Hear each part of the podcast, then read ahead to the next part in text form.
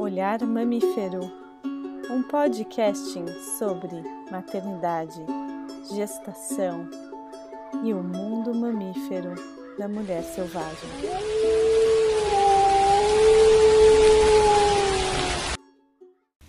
Olá, sejam bem-vindos ao segundo episódio do Olhar Mamífero. E hoje eu tô aqui com uma convidada super especial, a Laura Uplinger, é uma pessoa que eu conheci há oito anos na ANEP, Associação de Psicologia Pré e Perinatal.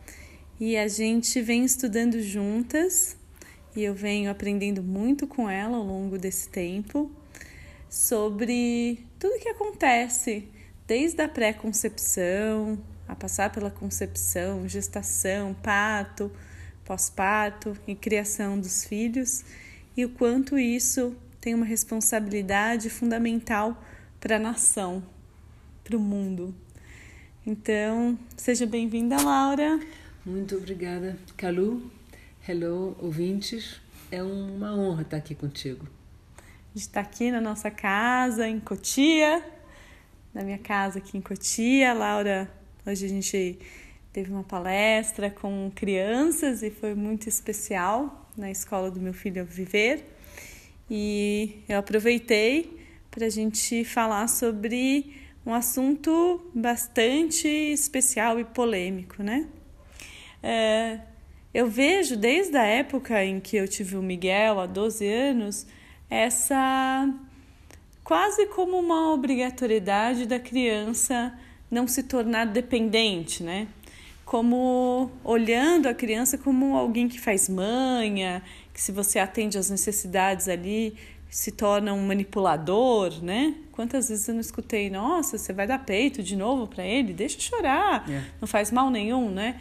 E aí a gente acabou de ver juntas e você trouxe esse estudo, né, de Harvard, e falando sobre deixar o bebê chorar e o impacto que isso tem.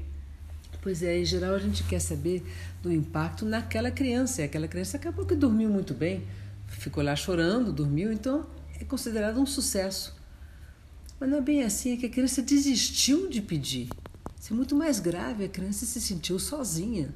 E esse estudo de Harvard foi ver os adolescentes e os que já estão na universidade e como aumenta consideravelmente de ano a ano a quantidade de jovens com síndrome de pânico, com inseguranças maiores, com tendência à depressão, isto é, com uma falta de certeza que aqui é bom estar?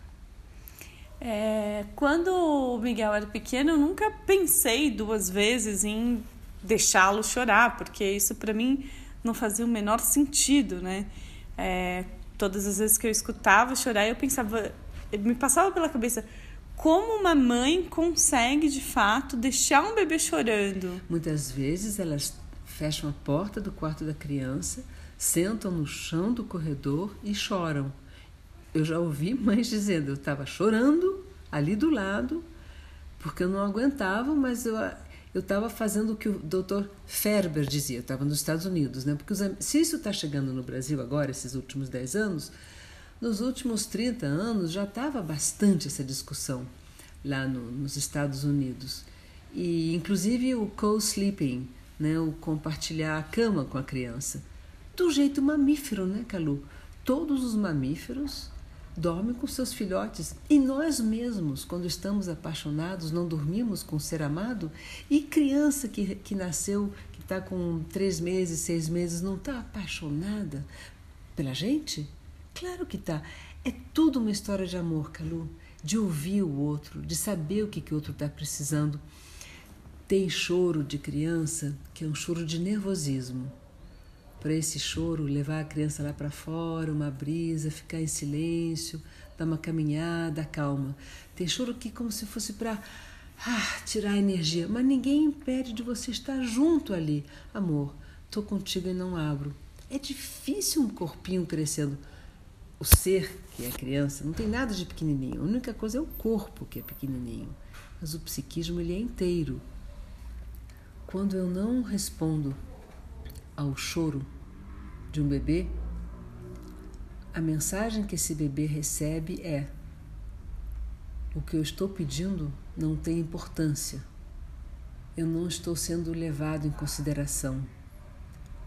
O meu choro não importa. Eu não posso contar com ela, com ele, enfim, qual for a situação. Isso é sim uma semente de independência, porque a criança vai aprender a se virar sozinha. Quando eu nasci em Nova York, o Dr. Spock era o grande responsável por esse tipo de atitude. Era importante, inclusive, dar de mamar para uma criança a cada quatro horas, que a gente sabe que é absurdo para um recém-nascido. Era import... E por isso que praticamente ninguém era amamentado. E o deixar chorar para não acostumar errado, para não criar uma criança que vai se achar dona do mundo, que vai, enfim, põe defeito nisso. E o que, que nós aprendemos, né, a minha geração, que nasceu nos anos 50? Foi simples, nós aprendemos a desrespeitar o adulto. Olha os hippies. Somos nós, final dos anos 40, 50. Esse Dr. Spock teria mudado de ideia se tivesse agora conosco. Ele, inclusive, mudou de ideia sobre circuncisão, mudou várias. O verdadeiro científico muda de ideias, o psicólogo é quem não muda em geral, porque ele quer seguir sempre à risca um ensinamento. Mas na ciência mesmo, como esse estudo de Harvard agora recente comprova, eles são capazes de mudar o enfoque e já se deram conta que quanto menos eu respondo ao choro de uma criança, por mais que essa criança comece a ficar muito fácil, não chora mais, eu ali perdi uma conexão profunda com essa criança e dei o recado que ela não tem tanto valor assim. E é muito importante, assim, dentro da, quando a gente ouve as mães, né, que lidar com esse choro é quase como se você tivesse uma obrigação de calar esse choro, né, ao invés de acolher, assim, né. Tanto é... que a como chama chupeta em inglês? Pacifier. Pacifier é uma coisa que te traz paz. É. Mas também tem essa coisa de, de calar a boca, né? Sim. De é, você impedir um choro, né? Impede um choro porque distraiu na sucção. Se bem que não funciona sempre, mas, mas realmente distrai. É, a criança não sente que tem o nosso companheirismo. Uma criança que não está conseguindo dormir de noite. É difícil às vezes. Você tem que ter aquela cadeira especial. Às vezes a criança não deixa nem você sentar. Mas só de ficar com aquela criança, de relaxar. Se a mãe, se a pessoa que está tomando conta se faz companheira, da criança é mais fácil, não só para a criança, mas para a pessoa também. E também isso faz com que, de certa forma, quando a gente consegue atender as demandas dessa criança, que a gente consegue entender, a gente também consegue olhar as feridas que foram deixadas em nós, né? Eu muitas vezes quando uh, acolhi o choro do Miguel, ou acordava de noite, ou estava lá, eu sentia que eu estava fazendo por mim e por pelo bebê que eu fui que talvez não tenha tido isso. Olha, não é todo mundo que consegue sentir isso, mas isso acontece com todo mundo, mesmo que a gente não perceba. Você está tocando aí num ponto essencial da educação de um filho. O tempo que eu passo com essa criancinha tem a criança, né, que está comigo, tem eu, claro, e tem a criança que eu fui naquela mesma idade. E o que eu não recebi por alguma razão, o que eu não consegui ter como harmonia naquela mesma idade, ao nutrir o meu filho de carinho, de ideias, de atenção, a criancinha que eu fui, né, naquela mesma idade, também fica nutrida, também fica consolada. E pouco a pouco, algumas feridas minhas vão cicatrizando e a cicatrização do psiquismo ela é uma cura total, não deixa uma marquinha, não deixa uma cicatriz. E depois de uns 5, 6, 7 anos com uma criança assim, nós temos muito mais energia para ser nós mesmos, porque não gastamos mais essa energia psíquica que estava fazendo uns curativos nessas feridas tristes. Isso é incrível. É, então a gente pode olhar essa, essa resposta desse estudo, né, esses apontamentos, e dizer assim: Claro que vai ter de cada pessoa, de cada família, de cada cultura que eles colocam isso, mas o mais indicado seria atender as demandas dessa criança, fazer cama compartilhada e, de certa forma, estar disponível ao choro e acolher esse choro para evitar uh, problemas psíquicos futuros. Para evitar uma insegurança.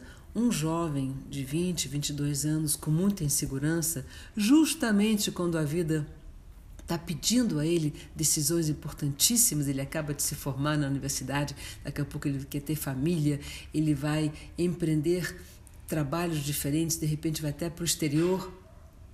A insegurança vai ser um fardo para ele, tudo vai ser mais difícil.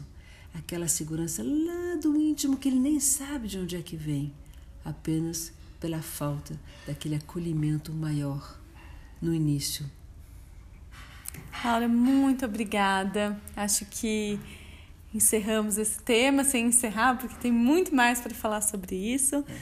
E é contracorrente, você tem razão de trazer esse tema. Existem babás que são contratadas por famílias nos Estados Unidos que vão ficar naquele. Quando a criança tem 11 dias, elas chegam e passam um tempo na casa da pessoa, dando uma, uma aguinha, um leitinho, um, até que, que extraiu da mãe, no, de noite para a criança aprender ciclo de dia, de noite, para a criança não precisar da mãe, é tudo uma aberração.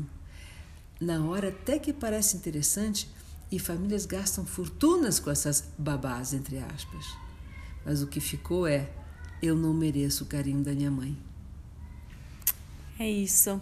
E a gente merece. E a gente pode fazer diferença quando a gente tem consciência e quando a gente apura o nosso olhar mamífero. Vivam os mamíferos e viva o mamífero em nós, Calu. Muito obrigada. Obrigada.